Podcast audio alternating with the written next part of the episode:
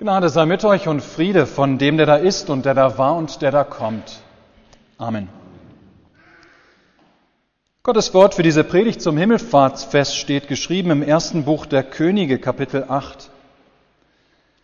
Salomo trat vor den Altar des Herrn angesichts der ganzen Gemeinde Israel und breitete seine Hände aus gen Himmel und sprach, Herr Gott Israels, es ist kein Gott, weder droben im Himmel noch unten auf Erden, dir gleich, der du hältst den Bund und die Barmherzigkeit deinen Knechten, die vor dir wandeln von ganzem Herzen, der du gehalten hast deinem Knecht, meinem Vater David, was du ihm zugesagt hast. Mit deinem Mund hast du es geredet und mit deiner Hand hast du es erfüllt, wie es offenbar ist an diesem Tage. Nun, Gott Israels, lass dein Wort wahr werden, das du deinem Knecht, meinem Vater David, zugesagt hast. Aber sollte Gott wirklich auf Erden wohnen? Siehe, der Himmel und aller Himmel, Himmel können dich nicht fassen. Wie sollte es denn oder dann dies Haus tun, das ich gebaut habe?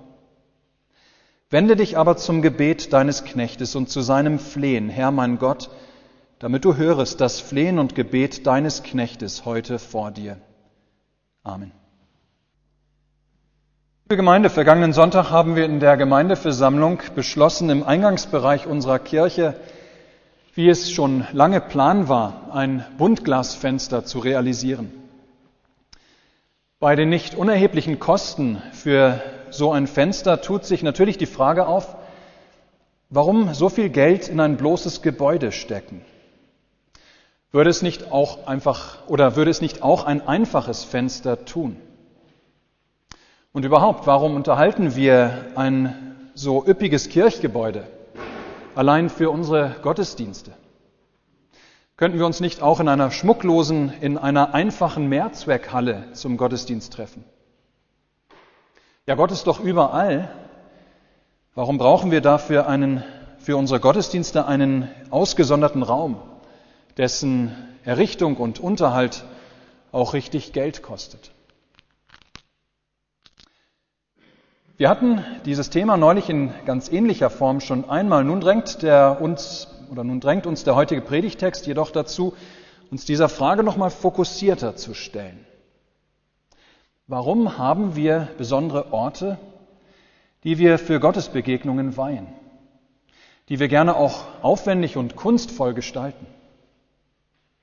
Und das natürlich heute vor der Frage, die sowieso im Raum steht, was hat das alles mit dem Himmelfahrtsfest zu tun? Um zu Antworten zu gelangen, müssen wir erst einmal ein paar Jahrhunderte vor Christus zurück. Genauer gesagt in das zehnte Jahrhundert vor Christus. König Salomo weiht in Jerusalem in einem großen Fest den Tempel, der nach siebenjähriger Bauzeit endlich fertiggestellt ist. Bereits seinem Vater David hatte Gott versprochen, dass es diesen Tempel geben würde. Und unter Salomo konnte es endlich dieses Bauprojekt dann realisiert werden. Für die Weihe ist die ganze Gemeinde Israel versammelt. Und wir erfahren, wie Salomo selbst vor den Altar tritt, wie er die Hände ausbreitet zum Himmel und ein längeres Gebet spricht. Er bittet für die davidische Dynastie. Er bittet für das Volk, wenn es von Katastrophen wie Dürre und Niederlagen im Krieg oder Gefangenschaft getroffen wird.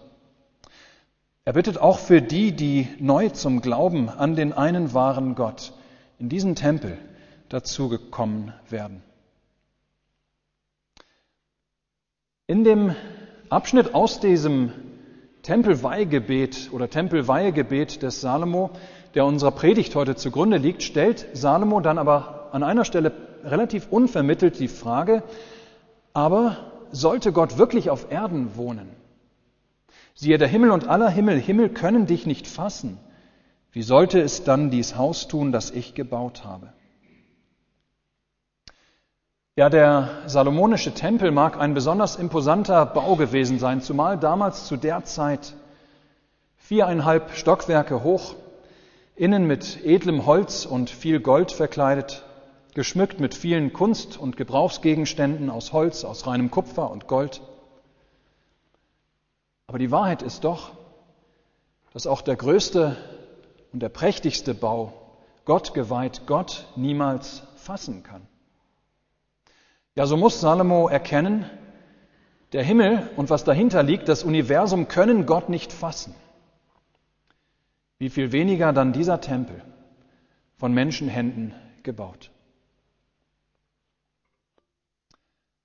Und doch hat Salomo diesen Tempel gebaut.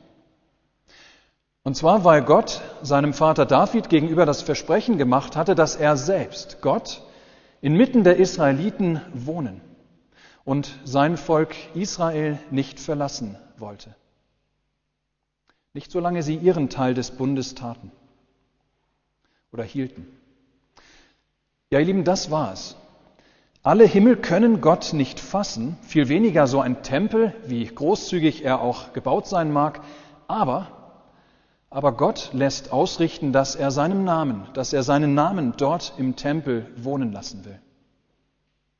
Er lässt seinem Volk wissen, dass er sich dort im Tempel finden lassen will, dass er sich an, diesen, an dieses Gebäude binden will.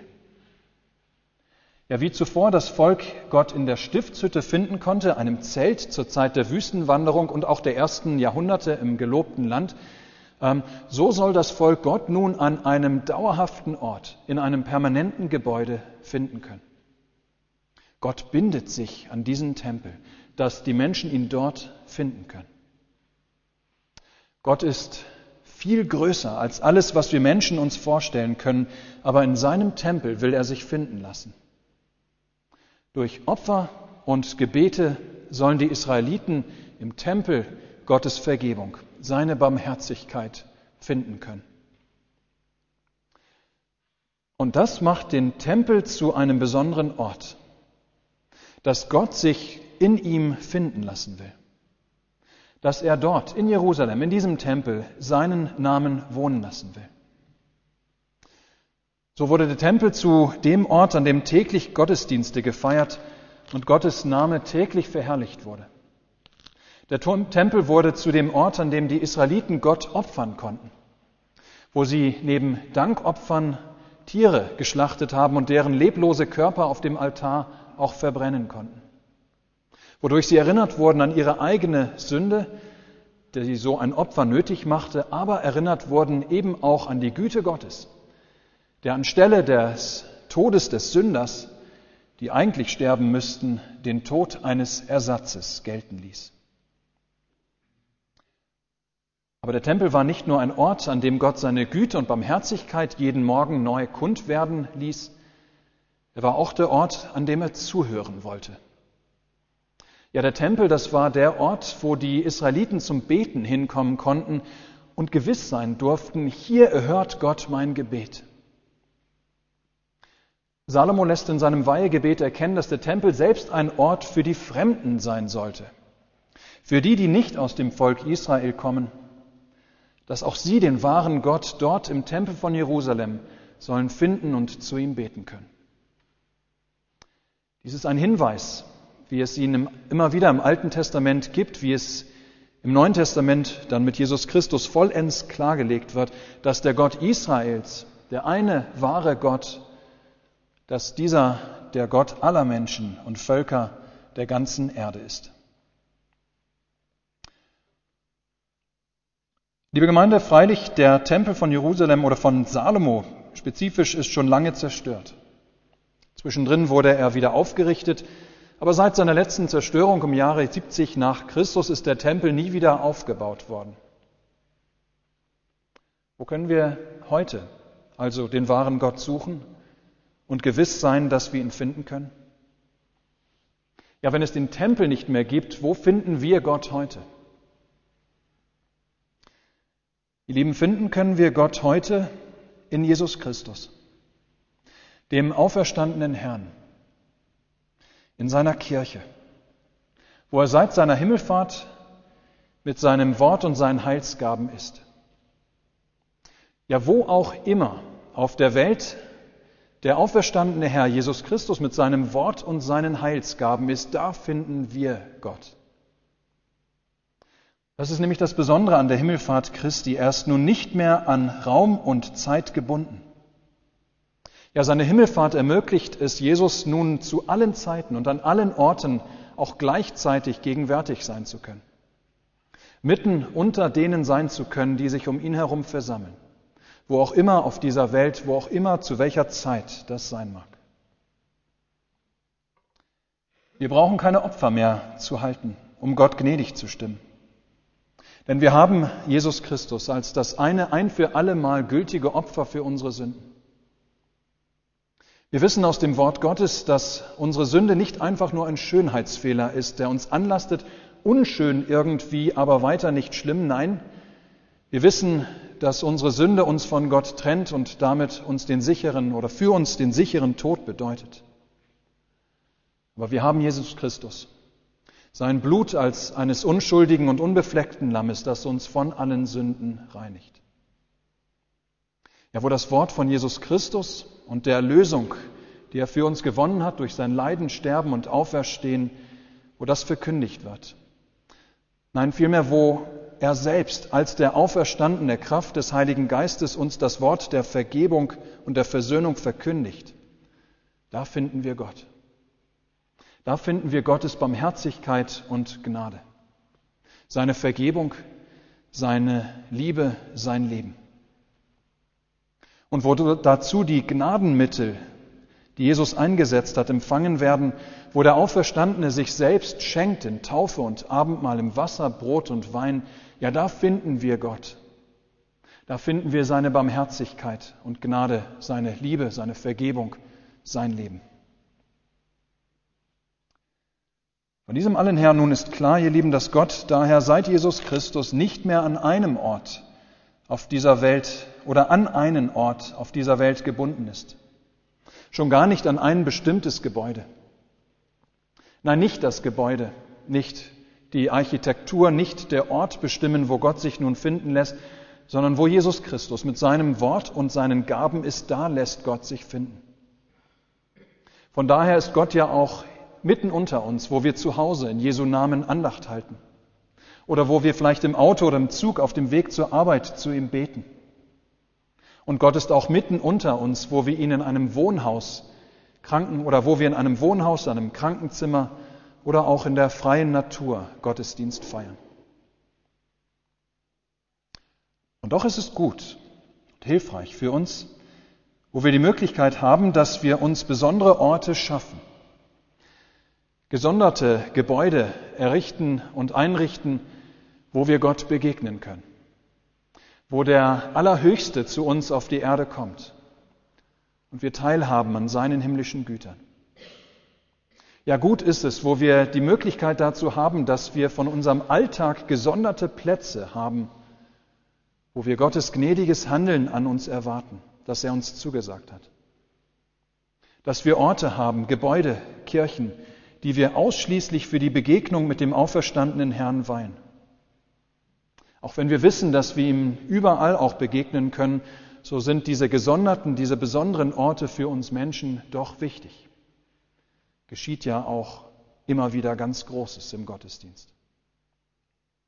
Ja, und so lassen wir es uns manchmal auch einiges kosten, ein schönes Gotteshaus zu bauen und zu unterhalten, wo wir wöchentlich in der Versammlung der Gläubigen in unserem Glauben gestärkt werden auf unserer Wanderung durch diese Zeit. Von daher auch das nebenher, ähm, nebenbei gesagt, von daher auch verhalten wir uns übrigens in einer Kirche anders als in anderen Gebäuden. Wir bewegen uns in einem solchen Gottesraum möglichst würdevoll und verhalten, besonders auch im Altarraum. Kein lautstarkes Unterhalten über weltliche Dinge, kein Essen und Trinken in der Regel, entsprechende Kleidung, ja, dies alles tun wir, weil dies ein Ort ist, den wir dazu bestimmt haben, dass hier der auferstandene Herr mit seinen Gaben mitten unter uns sein soll. Jede Kirche ist zwar nur ein Bau wie viele andere Gebäude auch, aber sie ist dem Herrn geweiht. Sie ist ausgesondert als der Ort, wo Gott zu uns Menschen kommt. Freilich, nochmal, Selbst wenn unsere Kirche so prachtvoll wäre wie der Tempel von Salomo, letztlich macht das die Kirche aber noch nicht zur Kirche. Einzig das, was in ihr geschieht, macht Kirche zur Kirche. Und da kann auch die kleinste Baracke zum schönsten Tempel werden. Ihr Lieben, alle Himmel können Gott nicht fassen. Noch viel weniger der Tempel, den Salomo im 10. Jahrhundert vor Christus Gott geweiht hatte. Oder auch unser Gotteshaus, in dem wir uns heute versammelt haben. Und doch will Gott sich finden lassen. Zur Zeit des Alten Testaments lässt er im Tempel von Jerusalem seinen Namen wohnen, lässt sich dort finden. Später wird Gott seinen Namen noch ganz anders unter uns wohnen lassen, leibhaftig in seinem Sohn Jesus Christus. Dieser Jesus Christus ist seit seiner Himmelfahrt und bis zu seiner Wiederkunft in Herrlichkeit am jüngsten Tag, er ist in dieser Zeit in seiner Kirche zu finden, uns zu beschenken mit dem, was er aus dem Himmel gebracht hat, das ewige Leben. Gelobt sei Gott in Ewigkeit. Amen. Großer Mittler, der zu Rechten seines großen Vaters sitzt und die Schar von seinen Knechten in dem Reich der Gnade schützt den auf dem erhabenen Throne in der königlichen Krone alles Herr der Ewigkeit mit verhülltem Antlitz scheut. Nun ist dies dein Werk und Wille, in dem obern Heiligtum, die erworbene Segensfülle durch dein Evangelium, allen denen mitzuteilen, die zum Thron der Gnade eilen. Nun wird uns durch deine Hand Heil und Segen zugewandt. Der Friede Gottes, welcher höher ist als alle Vernunft, Bewahre eure Herzen und Sinne in Christus Jesus. Amen.